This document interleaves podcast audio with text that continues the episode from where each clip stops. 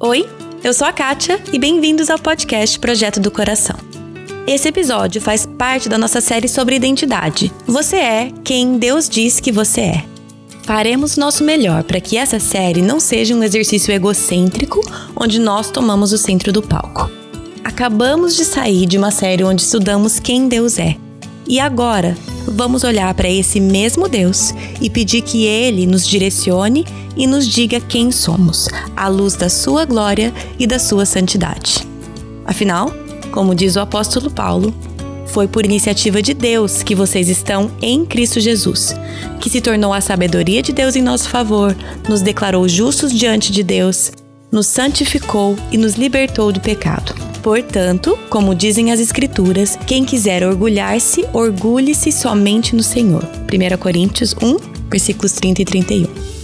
No episódio de hoje, começamos com o nosso segundo fator nessa nossa série de identidade, baseado no livro do Klein Snodgrass. Você é a sua história. História, ou pelo menos a parte da história que a gente retém, não é meramente algo no nosso passado. Já que retemos aquilo como memória, isso é um fator na nossa vida presente. Tragédia, divórcio, sucesso, ou seja o que for, não está meramente no nosso passado. Nós carregamos nosso passado conosco. Sou eu que bati o carro, eu que escolhi estudar fora, eu que tive aqueles problemas de saúde, eu que vivi todas essas coisas que muitas eu nunca queria ter vivido. Mas, tendo tido essas experiências, eu vivo de forma diferente. O passado sempre modela o nosso presente. Chamamos isso de experiência e damos muito valor a esse tipo de conhecimento. Mas isso não é só sobre ser mais sábio. Todas as nossas experiências nos moldam. Até se, ou especialmente se, a gente não lida ou lembra das nossas experiências da maneira correta. Como você pensa em relação à sua história? Qual o peso você dá para ela? Vamos falar mais sobre isso. Oi, oi, tudo bem, gente? Voltamos então com a série Você é quem Deus diz que você é, baseado no livro do Klein Snodgrass, Who God Says You Are, quem Deus diz que você é, certo? Por isso, o nome da série. Até onde eu sei, esse livro não tem em português, mas essa série está baseada nesse livro, especialmente pela divisão que ele faz. Então, são nove fatores que vamos abordar já encerramos o primeiro, que é você é o seu corpo. E no episódio de hoje a gente começa o fator 2, que é você é a sua história. Eu vou falar para vocês que eu tô bem mais é, tranquila em relação a falar sobre este aspecto do que o primeiro fator. Foi bem mais difícil para mim ler, estudar e preparar sobre você é o seu corpo. Provavelmente porque eu tenho muito que aprender nessa área ainda e Deus tem muito que trabalhar na minha vida, provavelmente. Mas agora, falando sobre você, a sua história, não que, não, não que Deus ainda não tenha que trabalhar na minha vida, mas é uma coisa que eu sinto um pouco mais de confiança para falar, um pouco mais de conhecimento. E eu tô animada para conversar sobre isso com vocês aqui. Porque a nossa história, ela é uma grande parte da nossa identidade, né?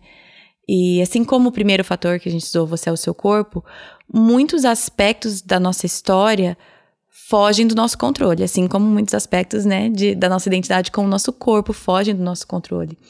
Nós nascemos dentro já de uma família, dentro da história dessa família, do contexto dessa família, das dinâmicas dessa família. Nós nascemos dentro de uma história nacional, de um país específico, com uma cultura específica, não só daquele país, mas também da região, da cidade, às vezes até do bairro. E nós também nascemos num determinado período histórico certo? Tudo isso foge do nosso controle. Se eu tivesse nascido em outra família, em outro país, em outro período histórico, eu seria uma pessoa muito diferente. Então, esses aspectos do país que a gente nasce, da cultura que a gente nasce, a família na qual a gente nasce e o período histórico no qual a gente nasce, tudo isso foge do nosso controle. Nós nascemos já dentro desse contexto. Mas mesmo fugindo do nosso controle, é um aspecto muito, muito importante da nossa identidade. Pensa nas coisas que você sabe sobre quem você é simplesmente pelo fato de você ser brasileiro, ou americano, ou todo confuso como eu, ou português, e tem muita gente que escuta de Portugal, ou sei lá que nacionalidade que você é. Mas pense, vou, vou falar do brasileiro. Pense em tudo que você sabe e fala sobre quem você é simplesmente pelo fato de você ser brasileiro. Ah, porque brasileiro é assim, brasileiro é assado, brasileiro gosta disso, brasileiro não gosta daquilo. E a gente já se identifica então com essa história, essa cultura compartilhada e o que, que significa ser brasileiro, certo? Faz parte da nossa história e vai fazendo parte da nossa identidade. Agora, na sua família, pensa nas histórias que você escuta da sua família, as tradições, os costumes, é, tudo que você já ouviu falar, tanto de você como criança, dos seus pais, do sua mãe, do seu pai, dos seus avós, tios, tias, aquelas histórias que todo mundo conta e reconta, certo? É, às vezes elas são coisas engraçadas, agradáveis, às vezes são coisas que vêm carregadas de muita emoção, de muita culpa, de muito de muita vergonha. Às vezes são histórias que não são ditas, porque essas assim que causam mais vergonha ou mais tristeza, angústia, elas não são compartilhadas assim num churrasco de domingo, mas elas são comentadas ou às vezes só a falta disso nunca ser falado já faz grande parte da influência dela nos, nos membros da família. Então pensa aí em quem você se vê como parte da cultura e do país que você nasceu, da família na qual você nasceu. E outra grande coisa é o período que vivemos hoje, certo? Muito do que nós somos é devido à era que nós vivemos também. Por exemplo, a mãe que eu sou para os meus filhos é imensamente influenciada pelo meu acesso a uma infinidade de informações devido à internet. Já minha mãe, as minhas minhas avós não tiveram isso e a mãe que elas foram é decorrente à época que elas viveram também, por mais que não é tão diferente, né? Minha mãe criou filhos nos anos aí 80, 90 e eu tô criando filhos aí nos anos 2010, 2020. Parece que não faz tanto tempo que passou, mas a diferença das eras especificamente devido à internet e à tecnologia, são muito grandes. Então pense também na sua história devido ao período histórico que você vive. Essas três coisas já creio que dão uma imagem para você de como a sua história é uma grande parte da sua identidade. E isso a gente nem tá falando de nada que aconteceu com você até então. A gente tá só falando no contexto no qual você nasceu, que eu nasci. E só isso já tem muita coisa. A minha é bem confusa, assim, acho que justo por ter duas nacionalidades fica bem mesclado, mas eu tenho palavras, imagens, adjetivos, características que vêm na minha cabeça direto, só entre aspas, pelos países das quais sou cidadã, pelas famílias das quais eu nasci dentro, assim, minha família, né, mas pensando na parte do meu pai, da minha mãe, e pelo período histórico que eu vivo, que eu cresci e que eu vivo. E aí, claro, entra como nós vivemos a nossa vida. Certas coisas que nós fazemos, as coisas que acontecem, que fazem conosco, coisas que estão fora do nosso controle, coisas que são, obviamente, escolhas nossas, caminhos que a gente traça. E a nossa história vai continuando e tomando forma tem uma parte aqui que eu vou traduzir assim, parafrasear e traduzir mais ou menos que o Snodgrass fala. Ele fala assim: história, ou pelo menos a parte da história que a gente retém, né, aquela que a gente lembra, não é meramente algo no nosso passado. Já que retemos aquilo como memória, isso é um fator na nossa vida presente. Tragédia, divórcio, sucesso, ou seja o que for, não está meramente no nosso passado. Nós carregamos o nosso passado conosco. Sou eu que bati o carro, eu que escolhi estudar fora, eu que tive aqueles problemas de saúde. Eu que vivi todas essas coisas que muitas eu nunca queria ter vivido. Mas, tendo tido essas experiências, eu vivo de forma diferente. O passado sempre modela o nosso presente. Chamamos isso de experiência e damos muito valor a esse tipo de conhecimento. Mas isso não é só sobre ser mais sábio. Todas as nossas experiências nos moldam. Até se ou especialmente se a gente não lida ou lembra das nossas experiências da maneira correta. Vamos conversar um pouco sobre isso aqui que ele fala. Nós carregamos o nosso passado conosco. Nós carregamos as nossas escolhas, as nossas experiências, os nossos traumas, os nossos sucessos, as nossas tragédias, nós carregamos elas conosco e elas, de certa forma, moldam o nosso presente, moldam a maneira que a gente reage em certa situação, moldam a maneira que eu vejo tal pessoa ou enxergo tal situação, como eu reajo a um estímulo, tudo isso é modelado pelo meu passado, pelas minhas experiências, pela minha história. Uma coisa que ele coloca aqui é que as nossas experiências nos moldam, especialmente se nós não lidamos com ela de uma maneira saudável, ou se não lembramos delas da forma correta. E aqui eu quero falar um pouco sobre isso, porque esse é um dos grandes, essa é uma das grandes dificuldades desse aspecto de história, né? Porque é isso, é uma história, é uma narrativa. Não é uma sequência de fatos verídicos. Claro que eu enxergo dessa forma, né? Eu vejo tipo, ah, aconteceu isso, isso e aquilo. Mas nenhum de nós somos capazes de identificar e contar a nossa história de forma imparcial. É impossível, certo? a nossa narrativa ou a nossa história, ela é o resultado de como nós interpretamos e como nós recontamos o que aconteceu, nem que seja contar só na nossa cabeça. É por isso que muitas vezes irmãos, né, eles contam a mesma história sobre um acontecimento de forma extremamente diferente. Com certeza vocês já viram isso na sua família ou, ou às vezes até dentro da tua casa. Algo que foi traumático ou profundo para um deles pode ser que o outro nem lembre ou uma memória afetiva super importante para um, para o outro não teve aquele significado todo. Ou seja, nós criamos a nossa narrativa, a nossa história, baseado, claro, nos eventos e nas circunstâncias da nossa vida. Só que às vezes a gente faz isso bem e outras vezes a nossa narrativa ela foge muito da verdade. Mas a verdade é que a nossa identidade deriva muito dessa narrativa que a gente constrói. O Tim Keller, no livro dele, em português chama A Fé na Era do Ceticismo. Ele fala assim: todos nós vivemos e operamos a partir de alguma identidade de narrativa, seja isso de forma pensada e refletida ou não. Ou seja, essas narrativas elas são importantes. A gente olha para essas narrativas para dar um certo significado para nossa vida e elas ditam aquilo que a gente acha que é importante ou não na nossa vida. Só que, como o Snodgrass estava falando aqui, a nossa compreensão da nossa própria história sempre é incompleta. Traduzindo uma coisa que ele escreveu aqui, a nossa memória ela é seletiva e às vezes mal informada. Às vezes, pessoas criam memórias para levar o seu passado ou evitam lidar com os resultados negativos das verdades sobre o seu passado. A minha pergunta aqui para todos nós seria como que você se enxerga nisso? Eu, eu não sei qual que é o seu passado, a sua história familiar. Eu não sei quais são os grandes eventos que você diz que definem a sua história, né, até o ponto que estamos hoje. Eu sei os meus, né, e várias vezes eu sei que eu tenho que voltar e pedir para Deus me mostrar a verdade naquela história. Porque a verdade é que a nossa compreensão da nossa própria história sempre é incompleta.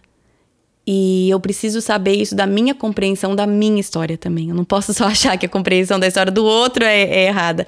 Eu tenho que entender que a minha compreensão da minha própria história, a narrativa que eu construo em relação à minha vida, também ela é incompleta, seletiva e com certeza muitas das minhas memórias são mal informadas.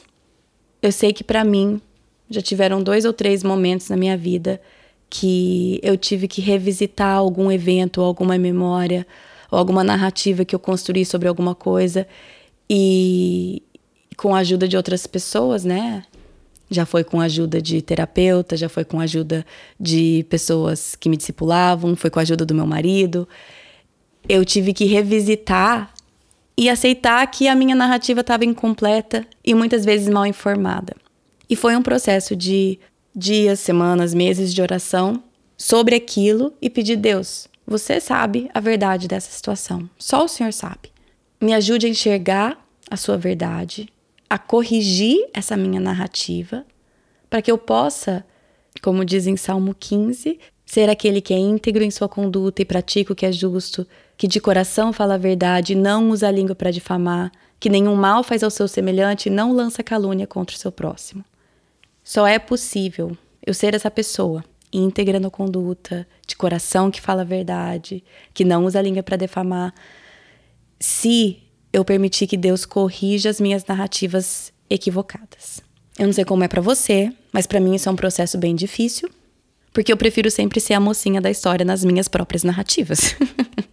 não sei como é para você, mas eu não gosto de uma narrativa a meu respeito onde eu não sou a mocinha da história, a boazinha e a heroína certo? Mas quando todas as narrativas da minha história, as minhas próprias narrativas, eu sou a boazinha, eu sou a heroína, tem alguma coisa errada. E é tão difícil para mim, e creio que não só para mim, não sei se para você que tá ouvindo também, é tão difícil e, e doloroso revisitar as narrativas que eu venho construindo há anos e décadas, porque eu prefiro ser a mocinha da minha história, eu prefiro ser a heroína da minha história, eu prefiro ser a que sempre é injustiçada, ou a que sempre tá certa, ou a que salva, ou a que fala a verdade, né? Eu prefiro ser essa pessoa do que aquela que causou o conflito, ou aquela que causou a divisão, ou aquela que teve parte numa coisa que ela sempre culpa a outra pessoa. Eu tô sendo ambígua aqui, porque não tem porque a gente abrir o coração da internet pros outros, mas eu imagino que você tenha, e tá vindo na tua memória coisas assim também. Então, se pensa, ó, pensa na sua história. Se você sempre é a mocinha da história, se você sempre é a heroína, ou o homem também, né? Eu esqueço que tem homem que escuta o podcast. Se você sempre é o bonzinho, o mocinho da história, alguma coisa tá errada na, na narrativa. E é somente através do Deus que é o dono da verdade, ele sim pode mostrar e corrigir essa narrativa. Eu tô falando isso, mas eu sei também que com certeza muitas pessoas ouvindo têm histórias de abuso, de trauma severo, onde realmente naquelas histórias você não teve escolha nenhuma e poder nenhum naquela história. E de forma nenhuma eu quero aqui menosprezar trauma, diminuir abuso de forma nenhuma. Existem muitas coisas que acontecem com cada um de nós que nós não tivemos nenhuma escolha e que nós não tivemos nenhum poder em cima daquilo. Mas o que eu vejo na minha vida, e eu vou falar só de mim, muitas vezes eu pego aquelas histórias onde eu realmente não tinha o poder, onde aquela história eu realmente fui a vítima, naquela história, digamos. E eu generalizo esse sentimento para tantas outras histórias, para tantos outros acontecimentos, porque naquela realmente é genuíno, é real. E naquela história eu realmente fui a vítima. É tão rápido para eu generalizar isso para outras áreas que tem muito mais nuance, e onde eu tenho muita responsabilidade pelos meus atos. Eu vou aqui parafrasear, ler um pedaço aqui do que o Snodgrass fala. Ele fala assim: as nossas histórias pessoais são imutáveis, no sentido que a gente não pode mudar o passado. Mas as nossas histórias devem ser lembradas e processadas buscando verdade e aprendizado. Nós não devemos viver dentro delas, acampar dentro delas e dar às nossas histórias o poder definidor de quem nós somos. E aqui que vem o ponto-chave. Aquilo para o qual uma pessoa dá o poder definidor é a pergunta-chave sobre identidade. Ou seja, a sua identidade está definida pelo que, que você dá o poder definidor. A minha identidade está definida por algo que aconteceu no meu passado, porque eu permito que aquilo me defina e aquele evento, aquele trauma, ou aquele sucesso, ou aquela, ou aquela vitória, seja o que for, se eu dou o poder definidor para minha identidade para aquilo, essa é a resposta de onde está a minha identidade.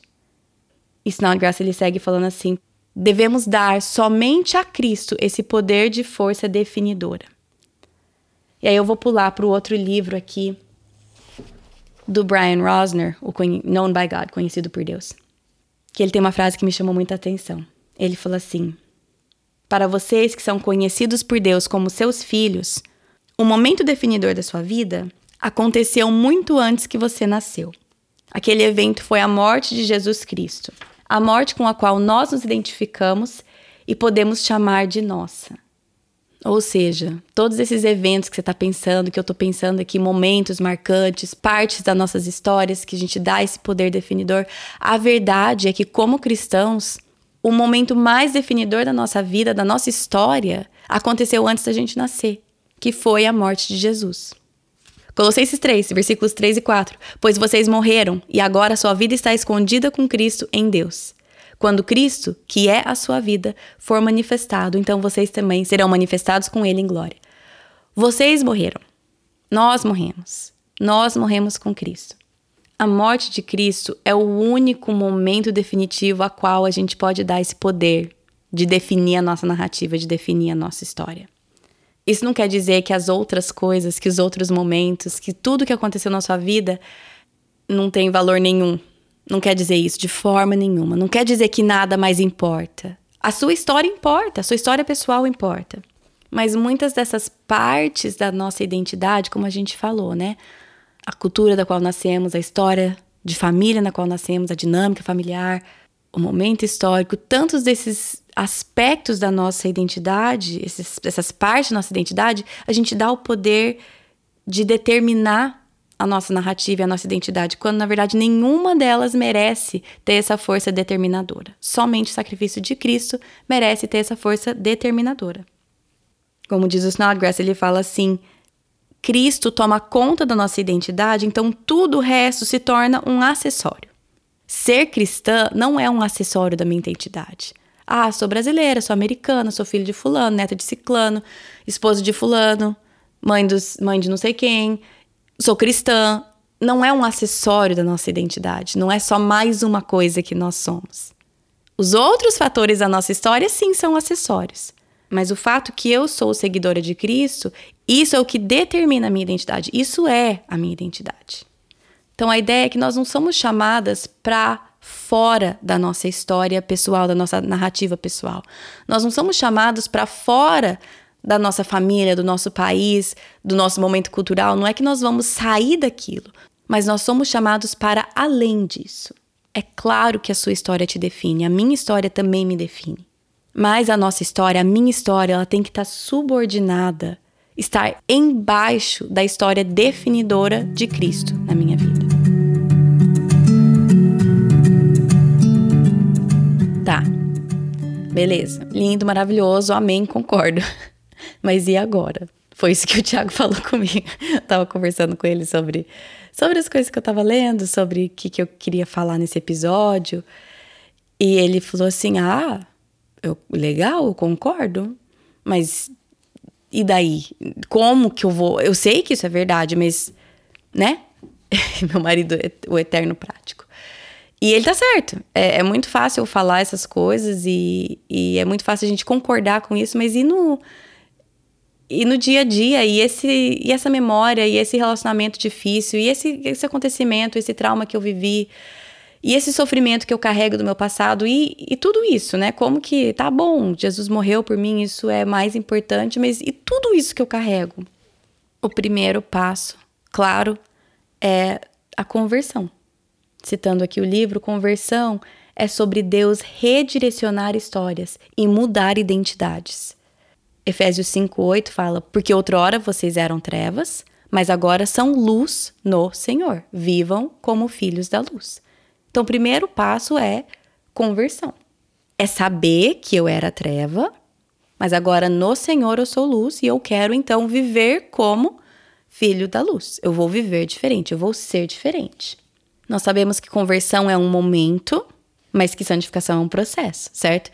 E a transformação da nossa identidade também é um processo. É um momento, né, como a conversão, e também é um processo como a santificação.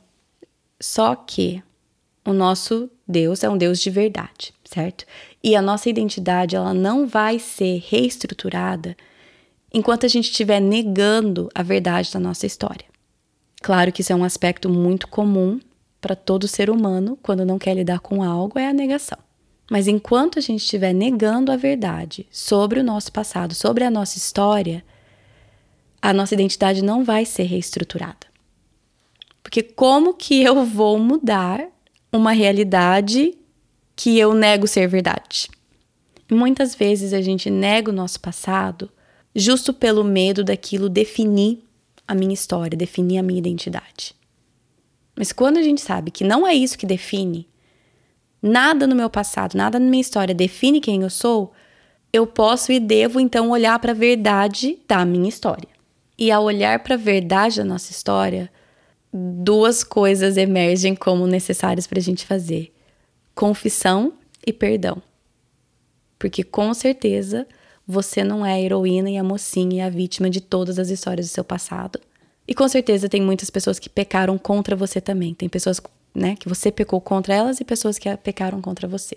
Confissão e perdão vão ser as duas coisas necessárias ao encarar a verdade da sua história.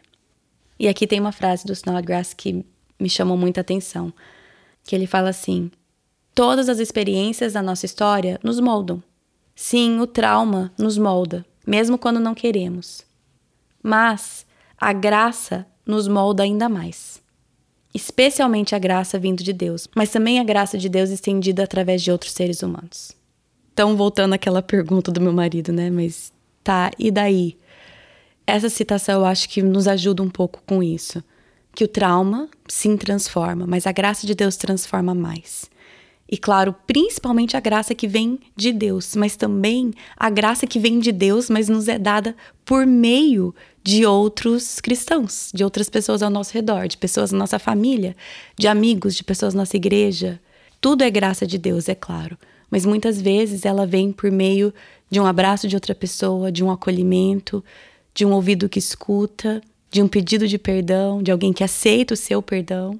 Então, na prática, o que podemos fazer é o que eu falei agora há pouco. Precisamos olhar para a nossa história com os olhos de discernimento e verdade que Deus nos dá. Precisamos reagir a essa verdade que nos é exposta com confissão e perdão. Permitir que a graça de Deus molde nosso coração ainda mais do que o trauma e também ser instrumento da graça de Deus na vida de outra pessoa. Como você reage quando alguém te conta alguma coisa da história deles? Quando alguém pede perdão por algo que fez para você? Quando você vê o quebrantamento na vida de alguém devido a algo na história deles?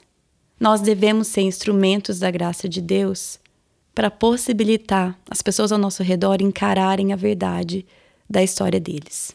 E para encerrar, eu quero ler e traduzir mais um trechinho aqui do livro do Snodgrass que eu acho que é um bom lugar para a gente encerrar, porque nós temos uma grande responsabilidade na maneira que nós permitimos que a nossa história nos molde, certo? Eu vou tentar traduzir e parafrasear um pouco para vocês. O Snodgrass ele pergunta e ele fala assim: o que você vai fazer com a sua história? Você precisa ser o dono da sua própria história, mas não permitir que a sua história seja o seu dono. Você não é quem seu passado diz que você é. Você é quem você escolhe se tornar em relação a Deus, mesmo com toda a sua história imutável. Você não tem a permissão de usar a sua história como desculpa pelas suas falhas. As pessoas fazem isso. Elas foram abusadas, então elas usam isso como desculpa pelo abuso que elas cometem com outras pessoas. Não existe nem justificação e nem integridade nisso. A sua história não é meramente uma predestinação. Ela deve ser acessada, filtrada e muitas vezes rejeitada. Ou a sua história vai te definir, ou você, muito ciente da sua história e do impacto dela, vai definir o seu futuro. Eu quero fazer alguns esclarecimentos aqui, principalmente na parte que ele fala assim, que a nossa história deve ser acessada, filtrada e muitas vezes rejeitada rejeitar a nossa própria história não é a mesma coisa de viver em negação em relação a ela. O que ele está querendo dizer é negar o poder de definição que eu dou para minha história, certo? Isso só pode ser feito à medida que a gente encara a verdade e permite que a graça de Deus tenha o um poder transformador maior do que o poder transformador do trauma. Eu creio que todos nós temos essa tendência, né? Talvez uns mais, outros menos, devido à nossa história, mas creio que todos nós usamos o nosso passado, a nossa história, as nossas experiências como desculpa para o nosso comportamento errado. Ah, eu agi assim, ah, mas é porque na minha família eu fui ensinada dessa forma. Ah, eu tenho uma tendência de me vitimizar sempre em todos os meus relacionamentos. Ah, mas é porque eu sofri muito e realmente fui vítima em muitos dos meus relacionamentos. Isso é uma coisa muito frequente que a gente faz. E o Snodgrass está deixando bem claro aqui que nós não somos justificados nisso, que não existe integridade nisso. Porque se estou em Cristo, eu me encontro na vida dele, O momento definidor não foi aquele. O momento que define a minha vida foi a morte de Cristo. E essa morte dele encobriu todos os meus pecados, encobriu toda a minha história. Não apagou a história, obviamente, mas encobriu. E é a partir dessa verdade que eu escolho viver.